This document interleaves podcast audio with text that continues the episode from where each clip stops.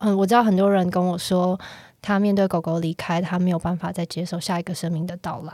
可是我自己是觉得，如果你回头去看那个你跟他相处的每个 moment，然后他带给你所有的安排，也许你会知道他已经用尽他所有的能力去为你准备下一个开始。那如果是这样的话，其实你是还可以为另外一个生命创造一些可能的。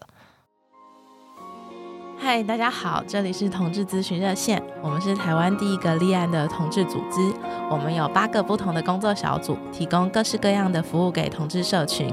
有你的捐款支持，我们可以为台湾的同志做更多。也欢迎到脸书和 IG 追踪我们哦。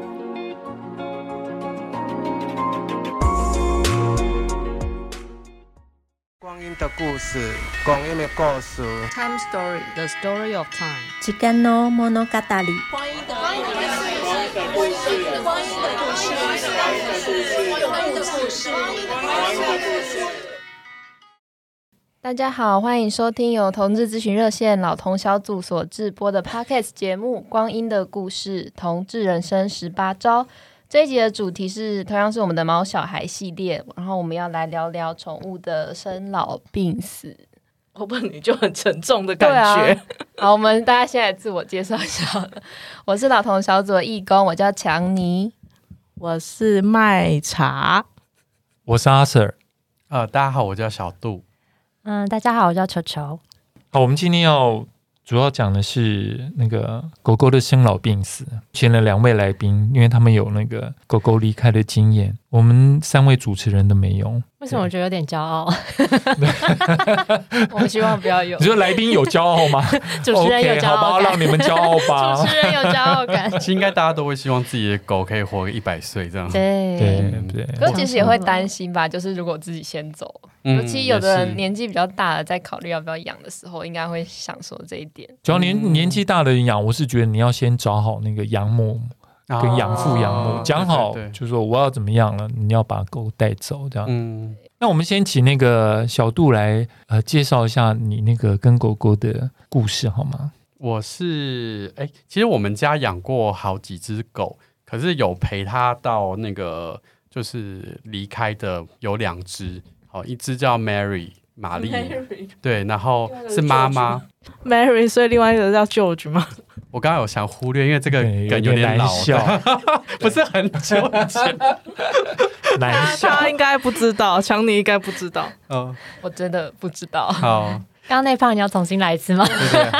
不用了，不用继续讲。反正到时候好，我就是我有我有我们有两两只狗陪他到过世啊，一只是那个妈妈叫 Mary，然后她有生了三只小孩，那我们后来留了一只，然后一起养，叫巧克力。对，然后巧克力后来是就是陪他到过世这样。Oh, OK，所以他们各自大概几岁的时候离开？哎，Mary 是我国小五六年级的时候，我爸妈他们那时候，因为他们有投资什么投、那个、投资失利，就把他。对啊，对，因为他他们在对，好像投资不知道是那个 KTV 啊什么的，后来失失利，哦、然后所以就 要结束的时候，故事？等一下，对，要结束的时候，然后把员工的呃不把留在那边的狗，厨房的狗带回来，然后我们就继续养。然后那只狗，哦、对，那时候应该快，本来不是养你家，对对，原本不是我们家的狗，然后就带回来养。那因为那时候小时候，我们就是我跟我弟弟们都一直吵着说想要养狗，哦、对，所以后来就他就带那狗回来，终于有这个机会。对对对对，那是你们家的第一只狗吗？呃，不是，之前还有过其他只，可是有的有送给别人，或者有的有后来就就好像其实好像都是送给别人，所以就是那只是。Okay. 就是第一次有从呃来我们家一直养到过世这样子哦，对，OK，然后他应该是到二零零八年那个时候走的，对，嗯、然后呃在我高中高二那个时候，Mary，因为他我爸呢，他出出门的遛狗的时候很不喜欢牵狗绳，哦，OK，可是刚好 Mary 那个时候就是，那我们家在哪里？我们家在新店。在市区啊，在市区，对，哦，在市区，那就带着狗，可是那时候可能刚好狗发情，然后所以狗狗就跟就跑掉了，然后我爸也找不到，然后我那时候还哭了很惨，然后结果后来过个好像一一两天吧，就是有天早上大肚子回来了，没有，他跟着一群狗一起跑回来，对啊，发情的狗就会这样子，我觉得很神奇，就是然后一群狗簇拥他回来。哎，我们刚刚第一集才在讲说，那个发情的狗又是在遛狗的地方一出现啊，就一大群的公狗就会冲到冲到同一个方向。哦，反正 anyway 那时候我就是狗回来，我很开心，因为找到狗，然后那时候也没想太多，顺便很多。但过真的是过过一段过几个月之后，它肚子就开始大起来。哦，对。等一下，我要问一下呢，跟着他们一起跑回来那些狗，你怎么办了？不，没有，他们就他们没有留下来，他们就 走了，没有留下来。我那时候，我们那时候根本没有想到说他会怀孕或什么，只想说哦，就是狗有回来就很好。嗯，然后后来留下，因为他就过几个月之后，他肚子开始有点大起来，可是他其实肚子也没有很大，所以那时候我们还想说会不会生到狗王这样子，对，对。然后后来。生了，他生了三胎，然后我们最后留其中一只叫巧克力，然后所以大概高二的时候一直养到二零一一年，所以也是活大概十二岁吧。狗狗一胎三只应该算少的。对，狗狗一胎三只算没有那么多，但是它因为它肚子真的没有很大，所以那时候还想说会不会，因为有人说什么只生一只的话就是狗王这样子，所以一直想说是会生狗。王。通 通常是看狗的体型啦，越大体越大体型的生越多，所以像拉布拉多是什么黄金一生生七八只那种。所以总之，Mary 她十五岁，活十五岁，然后巧克力是十二岁。但其实怎么过世那个应该等一下讲。嗯，OK OK，对，对我没有那么快就马上过世。好，先讲一些开心的 回忆。还有下一位球球，这样以后都没有人敢接我们的通告了。没有那么快就马上。嗯、好，球球讲一下你跟你家狗狗的故事。好啊，我们家。我从小是阿公阿妈家，其实也是在乡下，所以就会有蛮多，就是乡下南部都会养狗，因为就是要帮忙照顾那个院子嘛，什么的果园啊什么的。对对对对对对对，所以从小其实都有跟狗狗相处的经验。那但是我是一直到我大学的时候是，嗯、呃，我们家正式养了一只狗狗，然后那只狗狗是我姐姐去。就是那种花市，人家在送养的里面哦，OK OK，回来建国花市那边，嗯，呀呀呀，对对对对对对对，然后他也是，就是他说他在一窝狗狗里面挑一只头最大，他觉得他应该就是狗王之类，都是 自己追求狗王。我回去一定要 Google 狗王是什么东西。反正他就说那只狗头最大，然后他就把它带回家，然后。就是据说他，因为那时候我刚好去出营队，所以我那时候他第一刻进我们家的时候他不在，我不在。然后，嗯、听说我妈一听到我姐把狗带回来，我妈几乎是拿着锅铲追杀她，就说你给我放回去 这样子。然后，然后我姐就说我不要，我一定要养狗什么之类的。然后等到我回来的时候，我姐说你看我拿什么东西回来，然后就一只狗，它就放在我身上。然后过一会儿我就说，哎、为什么热热的？然后就是应该是狗狗在我身上尿尿，对，它那时候很小嘛？两个月。哦，对，就大概两个月。多这样。子，对对对，很小。对，那边好像送养的大部分都两个月、一个月，就断刚断奶。对，因为他们说那个时候狗最可爱，嗯，只要再大一点，对对对，比较有人要，所以在建国花市那边。对，然后就一一坨小白白的球这样子，所以我们就觉得对很可爱。米克斯，米克斯，OK，那我们都养米克斯，对我也是养米克斯，所以就是。开始的缘分大概是因为这样子，嗯，然后就开始、对，然后他就跟我们生活了十二年，然后去年离开的，嗯，对，我去年离开的，对，蛮近的，对，OK，所以。我们这边只靠他近一点，不要这样子。我们呢，我们现在玩一个游戏，看谁最先落泪，对不对？我就到结束都没有，很欢乐的一集。糟糕，怎么会这样？开始掐自己大腿，我掐你们。嗯，想问一下，那你们的狗狗这这样是不是突然变得很 hard？不会啊，怎么了？就是狗狗离开的时候，因为其实你们狗狗都直接进入主题，哦，是这样吗？狗狗它有一生啦，啊，一生吗？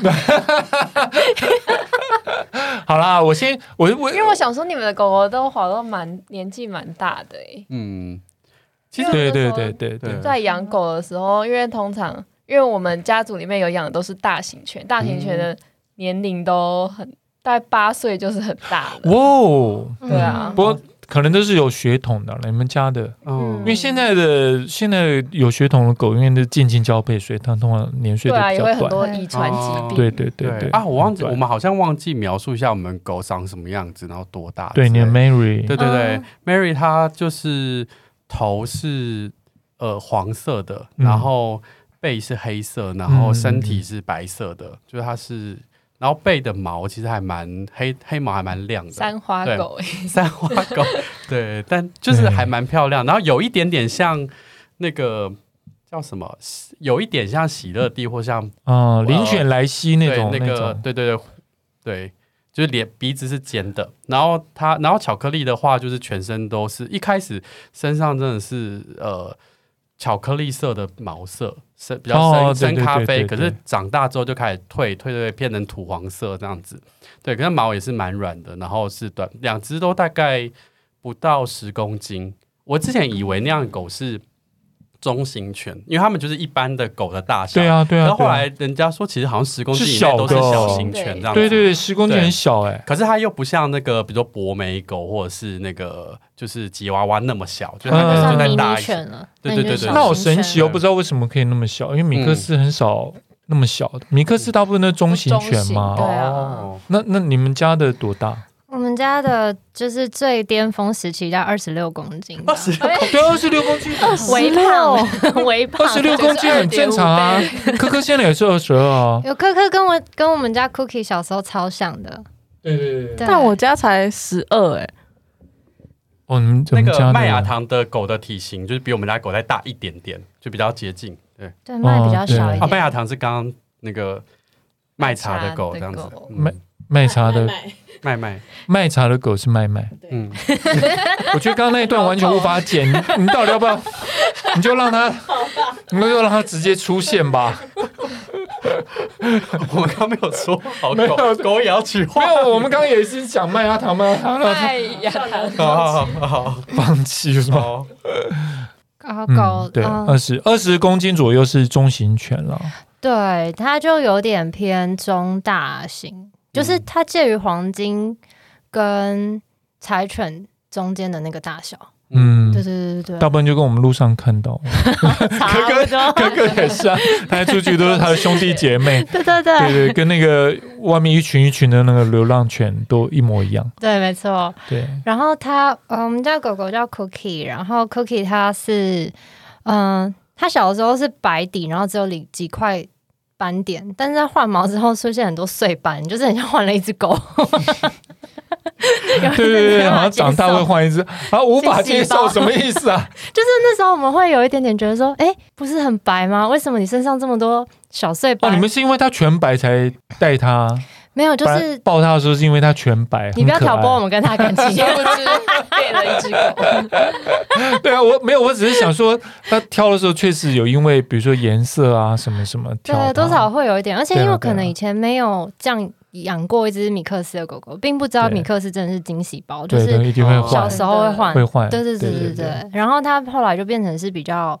双层毛，然后长毛的狗狗，然后脚很厚，然后那时候在长大的时候，就是我们以为它可能长得像那个。柴犬那么大，对，然后越长越大。对，我妈妈就去医院的时候，她就问医生说：“哎、欸，医生，那个它是不是跟旁边这只差不多？旁边就是一只柴犬。”医生看一看就说：“嗯，可能不是哦。”然后往后一看，看一只非常大只，他就说：“可能是那一只哦。”我妈回家之后再都要拿锅铲杀我。医生很厉害，为什么看得出来？哈。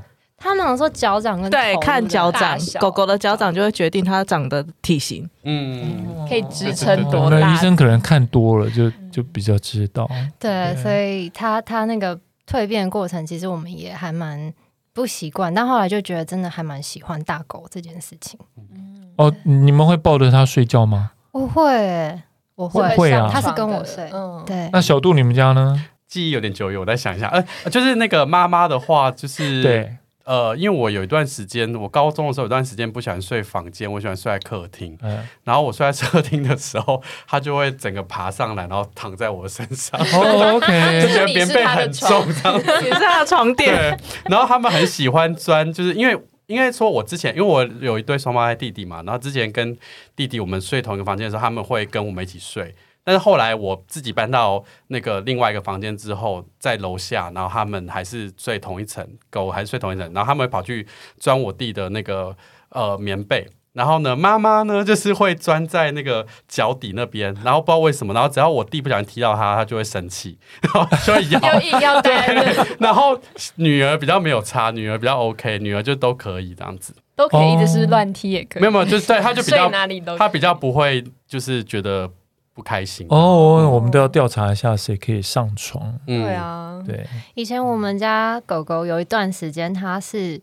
哦，它以前上床方式是一开始它没有上床，但是因为我以前的床是那种呃木头的通铺，然后我就是上、呃、睡觉前把它放在门口，但是我睡前的时候，它永远都在我枕头上，就是他永远就是横睡在我头上，然后我就想说横睡在你头上，对，然后他的头就是反着方向跟我睡同一颗枕头，然后我就一直不懂为什么会发生这件事情，后来我发现他半夜就是会假装在。呃，翻身，但是他就会往上挪一点，嗯、往上挪一点，往上挪一点，然后逼，对，妈妈逼近，最后早上他一定会醒在我的枕头上，好厉害，好厉害，再也就赶不走。然后他后来有一段时间，就是啊、呃，我妈妈会比较早睡，她就会去陪我妈妈睡觉，但我爸爸不让她上床，那我爸爸比较晚回家，我妈就是她就会狗狗会先跟我妈妈先上床睡觉，睡到我爸爸开门的那一刻，他们就说。爸爸回来了，爸爸回来了。然后我妈就说：“快点下去，快点下去。”然后他就会，因为他也睡一半，就整个很像就是 半夜被捉奸在床，对，很像爸爸来抓奸的，真的。然后我爸就一直说：“我就在你哥你家，可以发好戏的。”就是，然后整个很混乱，每天晚上都上演这个剧情，然后就无数回合。家族，你爸应该是故意吓他了。对，我爸就是说，就不让你上床，你为什么要上来？可是因为他就是想要跟我妈睡啊，哦、我妈就很疼他。这样让我想到另外一个故事，因为我爸妈也是呃不太想要让狗上床，可是因为其实只要他们不在的时候，因为只要我们不在，房间门没有关，就他们想要睡哪里就睡哪里。对，所以人不在，他们就会跑上床。对，所以有时候真的你回家之后发现说，哎，他没有发现的时候，他就真的睡在床上。然后还有一次是那个巧克力，就女儿，就是对，她有次就是。呃，跑到，因为我们外面阳台就是楼上外面阳台就是呃没有对外，然后就让他们就是有人在那边上厕所什么的，然后我们自己再把它冲掉嘛。他有一次就兴高采烈的咬个东西，让跑过来，因为我那时候在我爸妈房间，然后跑过来的献宝就跳到我爸妈床上就一放，是一只死掉老鼠。Oh my god！我完全不敢让我爸妈知道，赶快把它扫掉。这不是猫才会做的事情吗？好像有些狗狗也会。对，对我知道，对，会叼鸟，对对对。可是猫也会叼鸟啊、老鼠啊、蟑螂什么。猫，猫可怕，猫也会。猫想杀了它主人。真的，所以我一直不敢养猫。有朋友说，他们每天养他们家猫咪，每天早上开门，每天早上都有一个礼物。就是地毯，他门口地毯上每天都有个礼物，不同的礼物，然后每天早上就扫尸体。我刚刚忘记告诉你们，我们这个节目是专门污蔑猫的，所以 不能讲猫的好话。真假的？那我们家猫咪怎么办？哦，你家还有猫啊？那小杜家有猫吗？没有，没有，我们只有养狗而已。哦，对对，我们是 pure 的狗派，pure 的狗派。对对对，我们现在就讲求血统正正确。我还有养过鱼啦，这样有算吗？我也有养过鱼，还有乌龟，什么鸟都没有活下来，蚕宝宝都没有活下来。哇，那下次我们讲乌龟那个生老病死，所以也可以 也可以找，可以找你，对，都可以找球球来。很多生老病死经验是吗？好了，然后后来 Mary 怎么就是因为年老嘛，还是有生病？Mary 是因为呃年老生病，因为 Mary 十活到十五岁嘛，那其实她最后一两年的时候有发现说她的那个乳头有一个乳头就是有点肿起来，嗯，对，然后后来反正就是呃慢慢的、慢慢的，他就因为就是癌症嘛，他后来就慢慢研发成一个癌症的样子，然后最后有破掉这样，嗯、所以。最后一年一，特别是最后一年的时候，其实有一直陪他去频繁的去那个台大动物医院，嗯，呃，看医生，对，嗯、然后最后最后最后是因为他开始不吃东西了，所以决定说，那还是就让他安乐死。然后刚好那时候我也要快要去，因为那时候刚好研究所毕业，然后快要去当兵，嗯、所以在当兵前的时候，因为那时候还比较多时间可以照顾他，嗯、然后可是他开始不吃了，然后我也要去当兵了，所以后来我妈就说不行，然后所以是就把他带去那个台大公务医院，然后就就安乐死这样。嗯，嗯，然后女儿的话比较是意外，因为女儿其实才十二岁，然后那时候其实还精疲力尽这样啊。不是精疲力尽，对我怎么想起？可能是因为我今天工作太累，精力充沛。对不起，完全相反，我在讲自己的状态。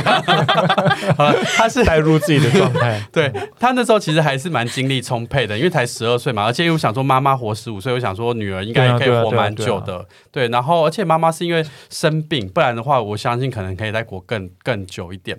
然后，但女儿那时候是有一天，她不知道为什么突然就血尿，就是一我们一开始还没发现，就发现说，哎，她怎么开始脚运动？然后发现说，厕、嗯 okay. 那个外面她平常上厕所的地方怎么有一滩血？然后还发现出去她又血尿，然后那时候就赶快带她去看医生。然后一开始医生也找不出原因，就我们还看了几间诊所，反正也有去台大动物医院，然后也有去诊所什么，还有帮她输血。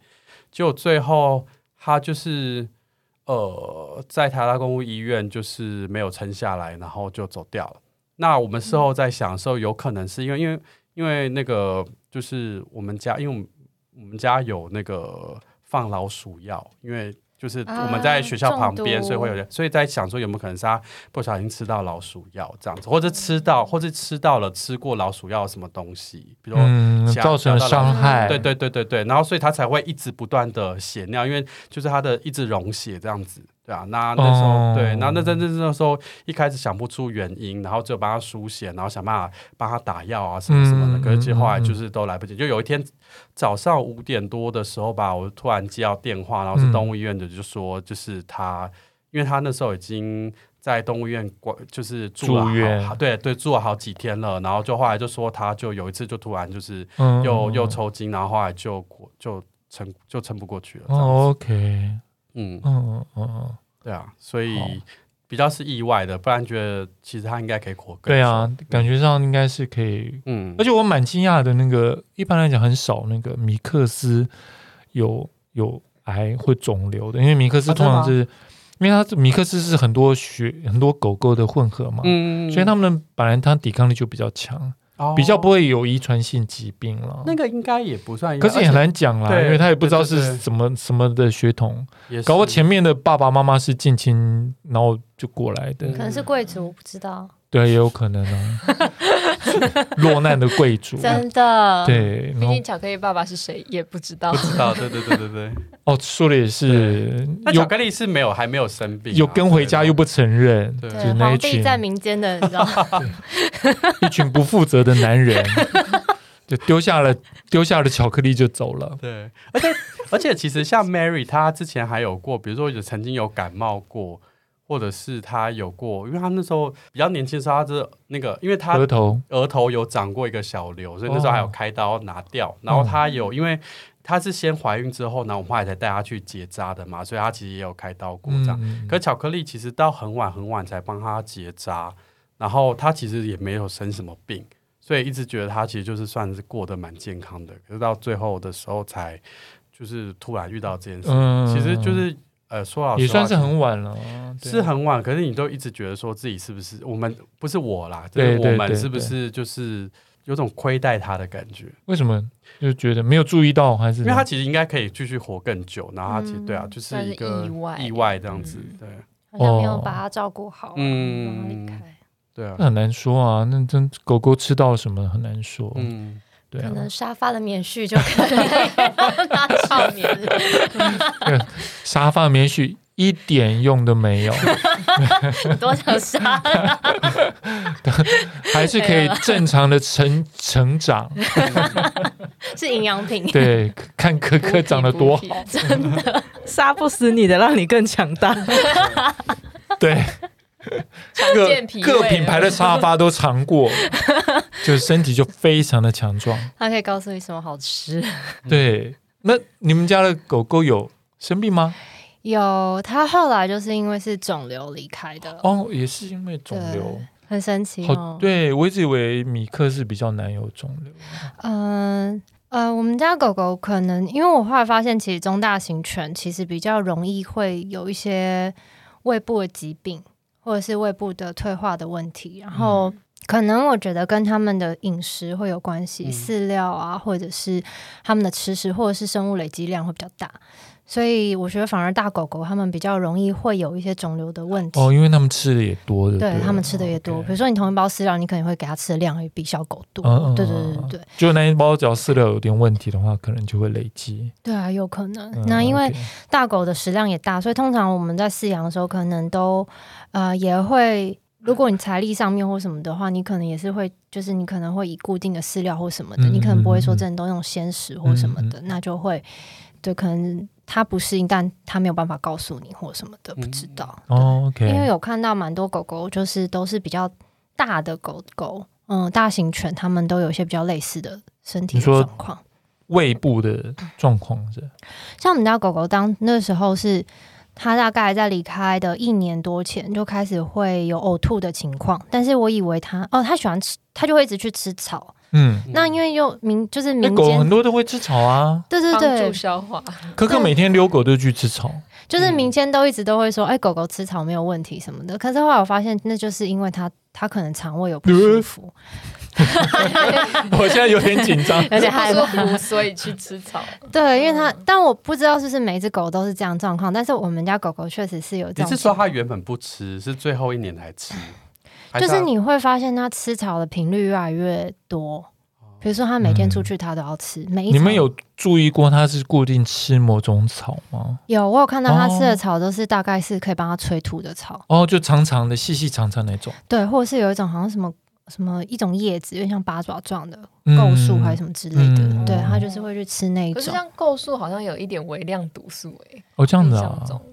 但我不知道狗对狗狗来说啦，嗯，对，不知道。但是就是就是它吃了也没有真的怎么样，但是每次吃完就是要把东西就会吐出来，对对，对，对会催吐，有点像猫一样，对对对，让自己催吐，没错。嗯、可能那一段时间有一个问题，就是因为它体重比较重，然后医生也希望我帮他减重。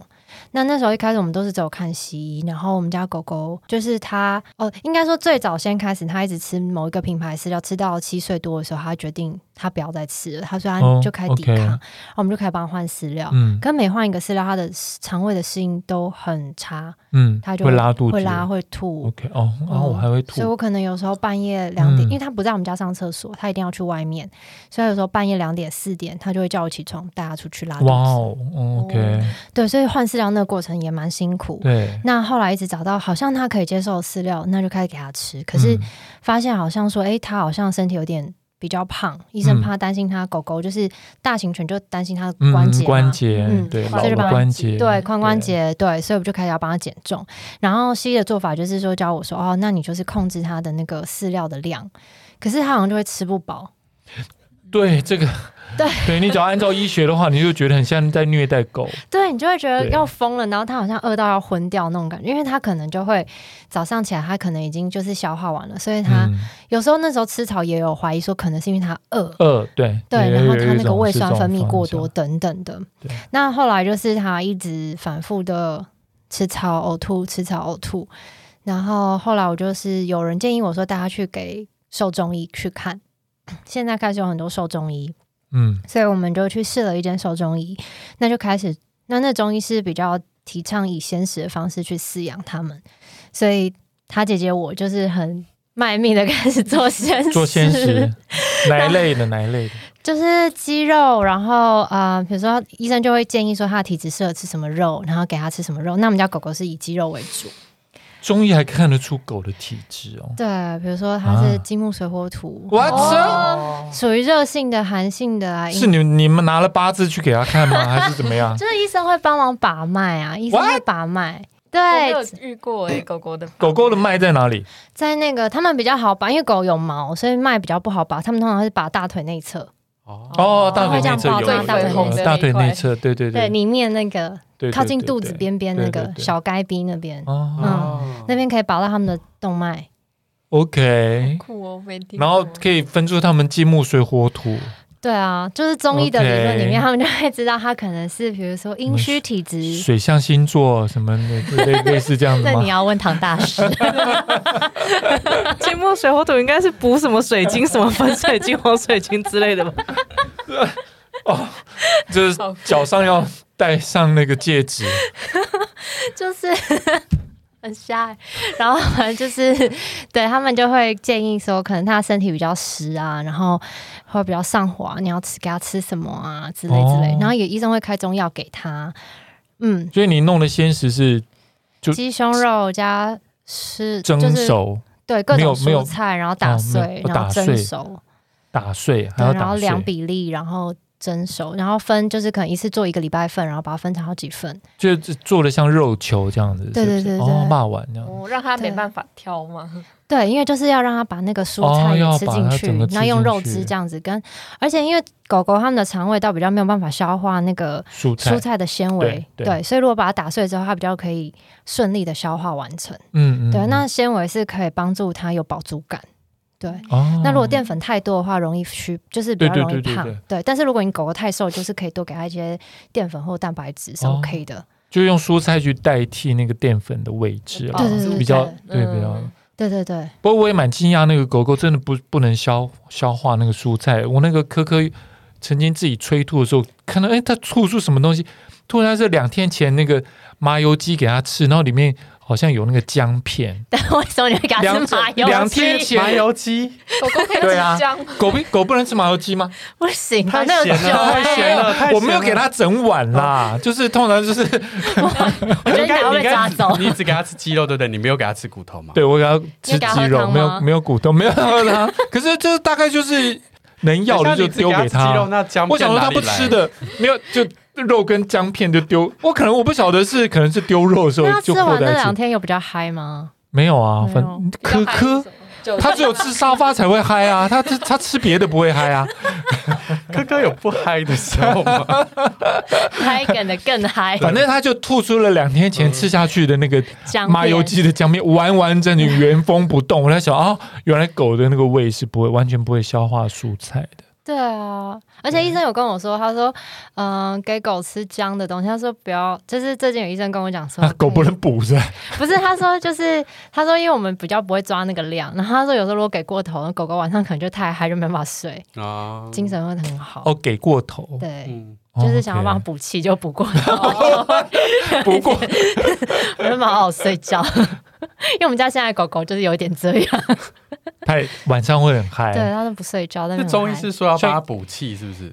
对，就是说，因为胃可能有些比较寒的话，可以加一些姜，哦、对。还真的加姜啊！真的啊，就加姜或者是姜粉。对啊，所以我给他姜片是正确的。你那太完整了。我应该先用果汁机把它打碎，然后而且前提是你要先把它把脉，好不好？确定它是金木水火土哪一个？对啊，它这么嗨，应该可能需要气吧？对，需要烧一下。可能他把脉的时候，那个那个医生会觉得那个金木水火土一直轮回在他脑海，都无法把出他到底是哪一个 轮回。对啊，然后反正就是他们会中医师就会帮他做调理，然后也会帮他推拿，中医师也会教我怎么帮他按摩他的就是呃髋关节啊或者什么哪里，让他就是复帮他做复健的概念，哦、对。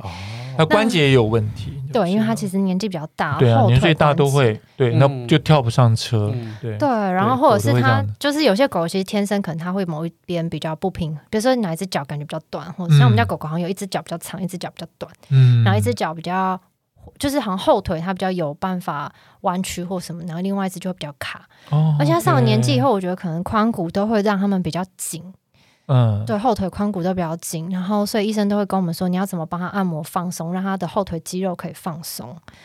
对，然后嗯，我们看了中医之后，可是大概过了两个多月，我发现我们家狗狗有一天就是它还是一直会反复的吐，虽然它体重开始有下降。就是他感觉身体也变轻盈了，然后他吃鲜食以后，感觉他呼吸啊、走路都会变得比较舒服。Oh. 嗯，我觉得他本来有点沉重的感觉，嗯、就是每次走路都很喘。嗯，嗯然后可是后来有一天晚上是，是他突然有一天晚上在我家房门口，就是在我房间门口吐了一大滩血，黑色的血。嗯、对，黑色已经是内出血了。对，就胃出血，对对，然后就带他去急诊，然后医生就说他出血量有点大，那他说先观察看看，然后到隔天就是才发现说他真的是失血蛮多的，因为点滴打进去之后平衡回来，发现失血很多，然后那时候是我第一次发现我们家狗狗就是这么的，就是脆弱，以及就是他无能为力，嗯，他连走路都变得很困难。因为整个贫血的状态很严重，嗯，然后就开始进入一个治疗的循环。那他回到家的时候就没有办法自己走路了。那个时候我们大概就急诊住院了三四天，帮他输血了两次吧，输了两大袋血，然后才让他先输了一袋血，然后。嗯，发现好像不够。第二就是第二天感觉那血又掉下来，对对，所以又在输了第二代，然后才让他稍微平衡回来。然后医生帮我们转院到比较呃后线的医院，可以去做进一步的断层扫描或什么，因为我们想要理清他到底身体的状况到什么程度，然后才知道可以做什么样的治疗。嗯，后来有找到出血的那个原因吗？有，嗯，他的状况应该是呃，可能他原本的胃部上方有长了一块肿瘤。然后他的胃壁增厚，黏膜增厚，就是医生跟我解释说，胃原本它是有很多层的，呃，胃壁就是很多层很多层就是这样堆叠出来的。那但是他们胃壁增厚之后，就是可能某一层突然增厚变得很大一块，导致他胃没有办法正常的蠕动，所以他饮食吃进去的时候，他觉得很饿，可是吃进去的量他没有办法消化，所以他可能又会吐出来。嗯，然后它上面有块肿瘤，又挤压到它胃部里面的空间，导致它的胃整个运作其实是非常辛苦的。哦，嗯，然后它的胃的肿瘤好像也有癌细胞转移到肝脏跟旁边的胰脏跟脾脏，嗯，都是有一些组织的变化。狗刚刚老了的话，好像转移很蛮大片。对，所以医生说其实有一段时间了，只是因为一来是因为他其实十二岁算是他年纪比较，他已经算是比较老年犬了。嗯，呃，大概在。我们发就是那时候我们在看中医的同时，我们其实也有在考虑说要帮他做超音波跟就是那个 X 光，嗯，但那时候因为其实都要上麻药。那我因为我在那一年之前，就是等于我前年我们家之前的猫咪有离开，那那时候我一直担心是不是因为我之前可能帮他，就是我觉得我是自己的心理阴影，就是我可能觉得因为我之前的猫咪是我有麻醉帮他洗牙，然后半年后他离开，我一直觉得说会不会是我让他去做这个治疗。而造成的结果，但西医他们是觉得不会有这么大的影响，因为如果有话是麻醉的，马上会发生，啊，对对对对，不会，在半年，对对对，可是那时候因为太害怕失去了，所以就一直不敢帮我们家狗狗做治疗，就是做检查。Okay. 对，因为那是一个风险，因为麻醉打下去不知道他身体会如何。对。然后，可是因为没有做这个检查，导致我们也是变成很晚才发现他身体有这个状况。Oh, okay, okay. 刚刚小杜有提到。安乐死，只要在最后面。嗯哦，所以我们这边只有你面，我可面面对到安乐死吗？哦，其他没有吗？我算有，但是没有真的做成功。哦，好，那我可以先描述一下，因为刚刚听那个球球在讲的时候，我有开始脑中又开始浮出更多之前那个 Mary 过世老的那几年陪他的经验啦，就是。他就是会，因为真的就是像老人一样，就是狗狗老的时候，就是身体行动越来越不方便嘛。一开始就变得走路比较迟缓一点，然后它我们那时候就是会固定带它回去那个台大动物医院看诊，因为那时候有个医师在那边，好像就是蛮蛮擅长熟悉的，对对，蛮熟悉老年的动物这样子，对，所以都会固定看它。而且他那时候还有跟我们说，哦，就是要让它多吃一点。嗯，他觉得说就是补体力，对对对，补体力，因为他说主要担心是心脏或什么没有体力，所以就是让他多吃一点，觉得反而比较好。对，所以我觉得他可能比起 就可能跟 相反，对，比较没有那么可，就是比较没有那么。你们家的狗才十几公斤，就算没有没有不到十公斤，因为那太轻了啦。你要看，你也是要看体型。OK，好吧，好了，骨架比较小，但他就是一开始就是走路还比较，因为因为他以前很喜欢睡觉的时候喜欢跳上。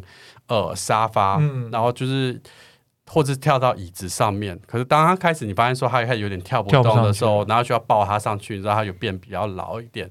然后到后面就是变成呃最后面的一段时间的时候啊，他不知道为什么开始就是不知道是不是脑也有些状况或什么，他走路开始变得会没有办法走直线，嗯，他会变成是他想走直线，可他会一直往左边。情，所以它就会变成一直往左边绕圈圈、绕圈圈、绕圈圈这样子。是小脑还是脑干有一些状况？对，不知道什么状况这样子。对，然后那时候因为啊，我刚刚说他是妈妈是那个 Mary 是因为那个乳乳癌嘛，其实是应该就是一开始乳乳就有一个乳头就开始肿，越来越肿越多嘛。那越肿越大，不是越肿越越肿越大之后，然后因为它就是会常常磨到地上，然后是磨磨磨久了之后才磨破皮这样子，然后就开始有点。然后就是会有点化脓啊什么，所以你都要帮用，就我们要用那个生理食盐水帮他清那个清洗，对，清洗那个伤口这样子，对，然后帮他换药啊这样，然后定期带他回去。那那时候刚好，因为我跟我弟弟都还在呃念书，然后或者是就刚好有空，所以其实我们就那一年其实帮忙一起照顾，其实还算是蛮哦比较有时间。然后呃。到后面的时候，真的就是觉得看他这样其实是蛮辛苦的。然后，呃，哦，我在我在我没有去看中医，可是我从西医那边学到怎么帮他挤尿，就是帮他挤膀胱，因为他后来他有点膀胱没，就是所以有时候他可能会躺着，然后就是自己就是尿就。流出来这样，然后弄把自己身体又弄湿，然后然后可能这样久了之后对皮肤也不好什么，所以其实我我发我最后那一年的时候，我很常帮他那个挤尿跟帮他洗澡，就是真的很常一直洗澡，然后帮他把那些就是尿给洗掉这样子，对啊，然后到后来就是我刚刚说那个呃，因为呃他开始不吃东西了，然后越来越瘦，不不吃东西，然后。那个就是后来觉得不行，所以后来我妈就说要把他带去安乐死，嗯、所以后来有一天就我们就有带他去那个一样是去台大动物医院做，然后、嗯、呃其实安乐死的方式就是用那个巴比妥酸盐这样子，然后就是应该说他会先帮他打一针，让他睡觉睡着，然后再打那个就是。嗯呃，巴比妥酸盐这样，然后进去，然后他就会过世这样子。对，那他一开始打第一针的时候，因为他之前已经有点没体力，开始打一针要让他睡之前，他突然又醒过来，对，突然又起来了，这样子就突然有点那个微挣扎，但后来他就又躺下来，然后就睡，然后就当然在打第二针的时候，他就就就就没有反应了嘛，这样子。对，所以其实如果你说真的看说那个过程，并不会有一个什么很。很戏剧性的变化之类的，嗯、对，但就是他走的那个时候，但呃，我跟我弟就蛮难过嘛，然后我觉得我那时候就哭的蛮难过这样子，嗯、对啊，嗯，然后对安乐死的部分大概就是到这边，嗯，对，面面对那个选择，我觉得是最最困难的了。其实你到了要不要带他去安乐？嗯，其实。当下那个时候做了决定嘛，可是事后真的，你不时都还是会想说，我那个时间点做到底是不是好？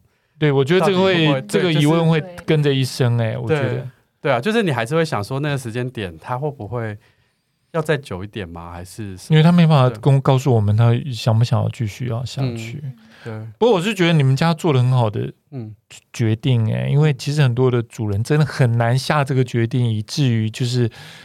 狗狗就是必须要，就是很困难的一只存活下去，对，然后没有品质的存活下去，对。我有点想问小杜，你们家对于就是 Mary 的安乐死有不同的意见吗？其实好像还好，因为那时候的确他的状况已经是比较。末期比较严重了，然后，然后我们的确，我那时候的确就想说，他开始不吃了，就在想说，是不是一个嗯赛了这样子，对，到最后面阶段，对，对，那呃哦，中间过程中也曾经用过别的，事在，因为他是慢慢慢慢的变老，然后生病越来越严重嘛，然后我记得中间我们还有尝试过花精，嗯，因为那时候花精蛮流行的，然后我花精是什么？花精就是花的精华，对，一种自然疗法，就是透过呃，好像是用花，就是它用呃，就是把花的能量传递到水里面，嗯，OK，对，然后用传递到水里面，对，然后水会记忆这个花的能量，然后让它可以有一些疗效。就是它把好像花对花的一些精华浓缩，然后变成就是液体，然后。就是花的精华，其实人也有人在使用花精啊。然后那时候就是就有，应该就是无形的能量的治疗吧？嗯，不能这么精油的感觉。嗯，我觉得好像比较偏精油的感觉，因为它其实好像制作过程，它是把它泡在那个水里面还是什么，然后一个很像培养皿的东西，嗯、然后晒太阳什么，然后它会让那个花慢慢把它的能量物质就是释放到水里面，然后水会封锁那个记忆。那么保存花会加上白兰地酒去保存它。嗯，然后花精它里面会有一些呃，每一种花带代表的一些能量物质，它可以反映你一些情绪的疗愈的部分。嗯、OK，所以比较是情情绪心理上的疗愈啊，就是用一些另类疗法，应该这么说，就是什么都试试看就，就让他觉得舒服，就是什么都让他试试看，点一下，或是放在在他的那个水里面，可能点个一两滴。对对啊，然后也有过，因为那时候就是我们也有一些朋友有在做大爱手。然后对，所以那时候也有请他帮我们的狗做大爱手，这样子都是自然疗法的，对，也是自然疗法。我想要问，可是我们时间可能不够长，可能要三个小时 问才问大爱手势？对对对，反正应该是说，只是就是其实有点像是陪伴老人家一样。你会想要用一些，不管是西医或中医的方式去做这样，但你也想说有没有一些其他另类疗法，让他觉得比较舒服？对，就是如何，就是想要缓和他的不舒服了。嗯。我那个时候，嗯，我们家狗狗其实扫断层扫描做完以后，也知道大概就是他的身体状况，可能就是时间也不多了，然后等等的。那时候就医生有在跟我讨论这件事情，他比如说他说，哦，那我用什么化疗的药物可以抑制他肿瘤的呃发展，然后也可以帮助他的生活品质提高，就是让他身体不会有那么多不舒服的感觉。但是他说，像那种药物，其实到我们家狗狗的那个状态。他说：“如果像我们家狗狗那种胃部的肿瘤，通常是以切除是最好的处理。可是它已经太大了，然后又扩散，其实切除并没有对它有最好的帮助。那那时候医生就会跟我讨论说，我可以帮你增加它，就是一段有品质的生活，我可以增加一段你跟他相处的时间。但是你必须心里有一个准备，这个时间没有就是。”它可以长到好几个月或是年，但是它也有可能在数周里面或是几天内又就是对。那这个事情你是你自己必须要做好心理准备。然后第一次医生跟我讲说，我没有办法接，就是就觉得、哦、OK，就是还好，因为那时候感觉狗狗输完血，对，还有蛮久的时间。对，那等到过了两周后，它又再一次呃胃出血，出血，对，它又再一次胃出血，然后又去输了。包一袋还两袋的血的时候，医生又再一次跟我提这件事情的时候，那时候我真的就是没有办法，嗯，嗯，我就会觉得，嗯，那到底我还有多少时间可以跟他走下去？但是，嗯，就是一直在跟家人讨论那个是不是要安乐死或什么的时间，哦 okay，但是到最后，我觉得，嗯，这段经验我觉得蛮特别，我觉得可以跟你们分享看看，因为我们家狗狗到它最后要离开的那一天的晚上，反正到后来，因为它其实也常常都不吃东西，每天都要做很多。五花八门食物给他吃，因为今天炖了羊肉饭，他这一餐吃完，下一餐就不吃了，嗯、所以下一餐我就要想办法煎牛肉给他吃，或者是要弄什么鸡胸肉，就是鸡胸肉可能不吃，他要吃鸡腿。哎、欸，他都还是自己吃吗？因为我们家 Mary 最后面的时候，我说他不开始不吃，是连、嗯、因为他在不吃之前呢，我是、嗯、我们会把那个食物用那个吸管。嗯，就是那个那个大的针筒吸起来，然后这样灌他嘴巴，让它吃这样子。对，然后到最后是真的都不吃了，这样就都不吃，对不对？我们家狗还蛮有个性，它不愿意就是针筒这个东西，它看到针筒会生气，所以它不愿意。OK，医生说还蛮傲娇的，他不能接受这件事。然后呃，我们就是会把肉弄小块一点，然后我姑姑有时候，因为我那时候我就拜托我姑姑来帮我照顾它，我姑姑会用手喂它。一口一口塞给他吃，哦、嗯，OK OK。然后到后来就是买炸鸡给他吃，他愿意吃炸鸡。Oh my god！那时候不管健不健康了，那时候没有办法讨论这件事情。有去皮吗？有有去皮。我们家我们家是肯德基的还是麦当劳的？没有，是我们家。你看，我们还要讨论这个东西的。市场间新开的，餐厅就是因为 没有，你不用认真的回答。不是因为这番很好笑，就是啊，好，就是反正他就是要吃 好了这一些东西。然后呢，嗯，他哎、欸，我刚刚讲的哦，就是安乐死。我我觉得那时候他给我一个蛮多讯息，让我觉得可以做这件事情，是因为他那天晚上吃了很开心吃了炸鸡，然后他还去跑跑去跟我家人要他的炸鸡。他吃完别人的炸鸡之后，他很心满意足就跑去睡觉，那我也去睡觉。但是我在睡觉前，我发现他有点喘，嗯，那因为狗狗在喘，好像不就是说它可能有一些状况嘛，然后可是它喘的频率就是又还没有到非常危急，嗯，所以医生就跟我，我就打电话问医生，医生就说，那你再评估一下，如果它要超过多少的频率的话，每分钟喘的次数超过多少的时候，喘气，对，你带它过来这样，然后我就跟他说说。好，因为那时候已经晚上十一二点，我就跟他说：“我说你让我睡一下，嗯，嗯，然后我们你试着、嗯、你也试着休息看看。那如果不行，我们晚一点就去医院。嗯、那因为在这之前，我其实有跟宠物沟通师就是尝试过沟通一次，然后发现我们家狗狗其实就是它可能喜欢去我们家附近的公园的草地，嗯，等等的这个讯息。我大概睡了两三个小时之后，它又再把我叫起来，那就是它。”很不舒服了，嗯，然后就是叫我，然后我发现他已经就是站着在哈气，那那就是狗狗已经就是比较缺氧的状况，嗯嗯，我就跟他说，那我们去医院吧，嗯，我就半夜带着他就去医院，嗯、可是去医院之前经过我们家公园，我就觉得说，我心里面好像有个感觉，我觉得这可能是最后一次，不然就是他进去医院又要住好几天。啊，你有这种感觉哦？我觉得有哎、因为其实那个感觉其实每一天在，嗯，嗯然后我就把他带到公园的那个草地上，那时候大概半夜三四点。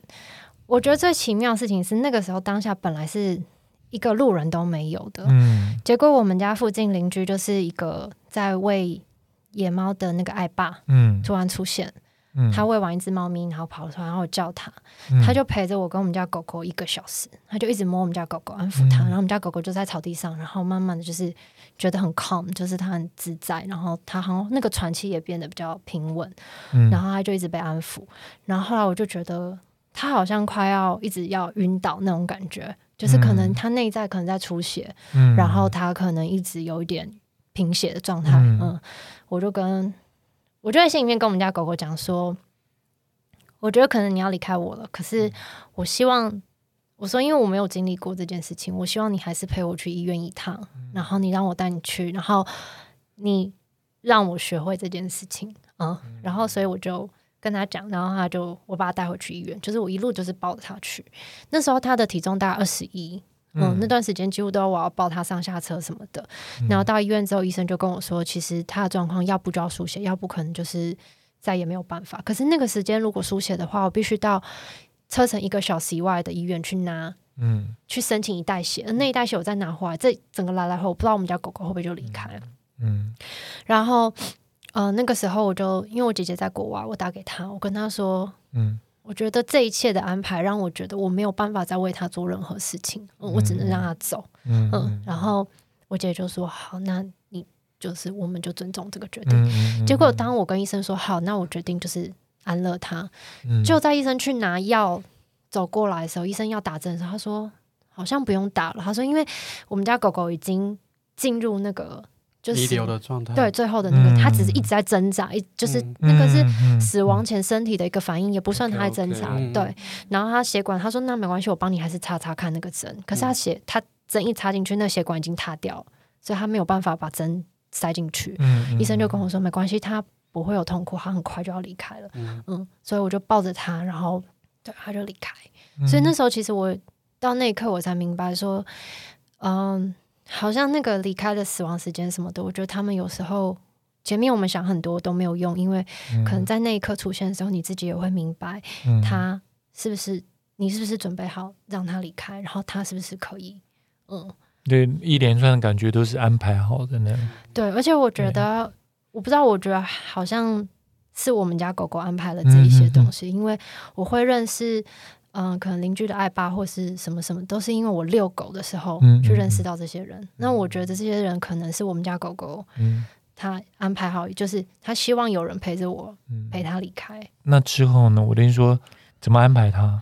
我因为猫咪之前是用火化，就个体火化。那那一次的处理，我也是希望把狗狗就是这样处理掉。但是因为我们对这只狗情感有点太深了，就有点放不下。嗯嗯，后来我姐姐帮我找了一个那个呃宠物标本的一个制作公司，对?一个工作室，对，他就是做宠物标本。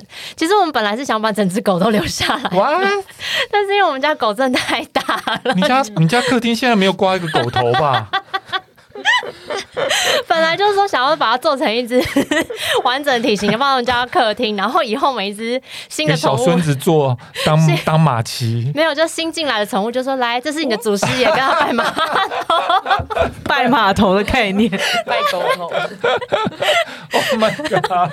然后因为太多狗友就跟我说，他说 No，如果是新狗，我们会吓歪，就说我以后也要变这样吗？反正后来我们跟标本工作室沟通蛮久，然后那间标本工作室我觉得真的很不错，是两个年轻人在做，然后他们自己也养狗。我们跟他聊这段故事之后，他们就说好，那因为我们家狗真的蛮大的，那他说你可以，你也可以踩着，就是选择用局部的方式去做。对，所以我们现在做法是我们后来做法是我们取了一块它的毛皮哦，okay、对，然后还有什么耳呃，我可以讲.耳朵、尾巴，嗯。Okay. 嗯对，或者胡须、牙齿，嗯、那他就可以把它做成像一个音乐盒或什么之类的。哦，那里面的饰品，或者是把皮毛变成一个画框，再用一个画框把它裱起来，你就会觉得是一块布这样。OK，哦，再制那个，哦，对，好酷哦。对，然后他、就是、不会做个帽子给你戴吧？帽子听起来蛮好的，我是我我是我很愿意。那人家柯柯每天会咬你头发，我觉得你刚刚想把柯柯做成沙发，玩你的陪我一陪我一个沙发。对啊，那我要问小杜，你们家的狗狗？我，我们家因为我们家狗就是过世已经是十年十年，那时候还没有葬仪社。有啦有啦有啦有啦，就是其实上网找都还是可以。其实深坑那边蛮多的，然后对，然后北海岸也很多。对对对，然后所以那时候 说起来这样就丢到坑里面，或是 丢到海里面。没有没有没有没有，是真的，就是那时候因为 Mary 是第一次嘛，后来巧克力第二次嘛，其实我们都是带去深坑那边有那个。他就是做专门做宠物的火化，啊，然后后事啊这样，所以那时候我们也是个别的火化。然后我印象中他的，因为我还今天那个录音之前，我还有问过我弟这样子，我们在回忆，我们记得是有人会帮我们帮他念经，就是有念了一个经。好像是那个药师佛，对对，药师佛经这样子。我也有念给。对对对对对对，然后就是我忘记到底是有人念还是我们念，反正就是他有建议我们念这样子。对，就是总之有帮他念一个，因为毕竟是生病过世这样。对，然后所以有念一个药师佛经这样。你觉得在火化前还是？对对，火化前，火化前，对，火化前。然后跟人一样。对对对，然后后来就个别火化。我还没有经验。好。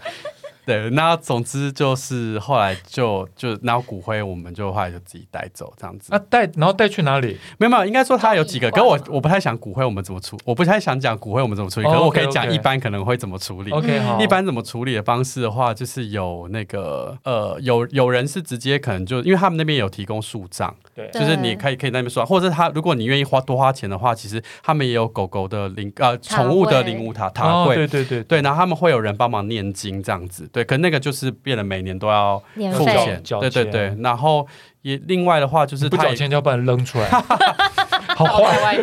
其实他也，然后另外就是让你，好，另外就是我知道怎么对付那个不喜欢的祖先了。这好了，真的可以剪吗？不要让你爸爸听到。对，好，这些，然后总之就是，另外就是还是把。就是让你骨灰带回去嘛，你自己看要怎么处理。然后我有听过有人是可能撒公园啊，哦、或撒什么他喜欢去的地方，或者撒就平常遛狗的地方。对啊，然后呃，其实如果说像，因为我们是在动物医院那个时候。他狗狗过世嘛，其实动物园也有说，如果说我们没有要个别处理的话，其实他们可以帮忙做集体火化。嗯，对，所以也有些人可能就后来就留在那边，哦、就是可能看每个人怎么去思考那个遗体要怎么处理啦。有些人可能就觉得说，因为灵魂走了，嗯、也许对他来说，对，就是遗体就是一个身体而而已这样子。对，所以有些人可能就采集体火化方式。对啊，那我们那时候就是个别火化，然后骨灰带回去这样。嗯、OK。骨灰的部分，就是我那时候，我想补充一下，就是我知道有蛮多身边人是把骨灰可能就近埋在家里附近的那个公园还是什么的，嗯、但是因为我们那时候后来没有这么做，就是因为也好像有一派说法是说，那个因为他们动物本身有时候他们吃药啊什么，其实还是有一些那个残留的，嗯、哦呃，那不知道他们化学物质，对对对，会不会对公园的生态有影响？哦、所以。其实好像其实是违法的。其实要做的话，都是大家都偷偷做，偷偷做。对对。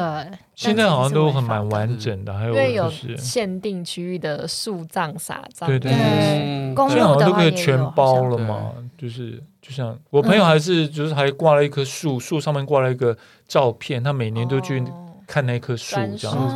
对，然后他就葬在灰就在那树下面，嗯，然后就是带他哦，我想到又想到一段，因为去从台大动物医院到深坑也是一段路嘛，然后所以那路上的时候，你就是抱着他的时候，就感觉那个身体的确慢慢的就就就就是变得冰冷，然后慢慢的变、嗯、变硬，虽然有变硬，可是还没有到真的那么硬这样，嗯、可是到真的后来要火化之前的时候，就知道就是很明显就是硬的。他没有给你一个盒子装吗？哎，纸箱。就这样抱着一只狗，好像有有有有，应该是有，肯定还是会摸它什么的。Okay, 对，okay, okay. 然后就是有留一块它的，就是有剪一块它的毛，毛对，留着做纪念这样子。嗯。我那个毛的部分，就是我后来也有，因为之前我们就是有留毛的部分，后来我们找到那个，现在有很多人在做那种羊毛毡的，它可以拟真，就是模仿成你的狗狗，它可以做成你狗，就是你给狗狗照片，你家宠物照片，他们可以把你做成就是像你狗狗或者是迷你的。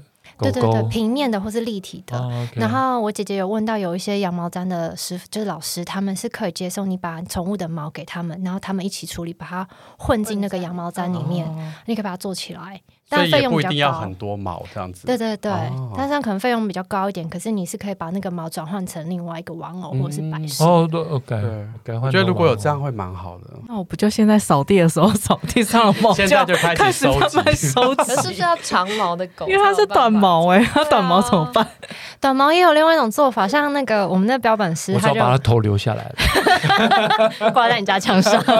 没有啦，我们家狗的毛也不长啊。啊妈妈比较长，女儿其实没有那么长，但其实你真的要剪，都还是可以剪得到的。对，因为我知道他们标本师他有跟我说，像如果有些人是毛比较短的话，他也可以放在那个他们有那种坠子，他可以把毛放在坠子里面。哦，对对对，我看过，嗯、有骨灰也可以放在坠子里。对对对对，但是因为我被朋友笑说，你每天把人家骨灰带来带去，你很奇怪。然后对啊，我觉得蛮温馨的。我都我还想说，我可能会带。可以啊、哦，然后之前有听到就是。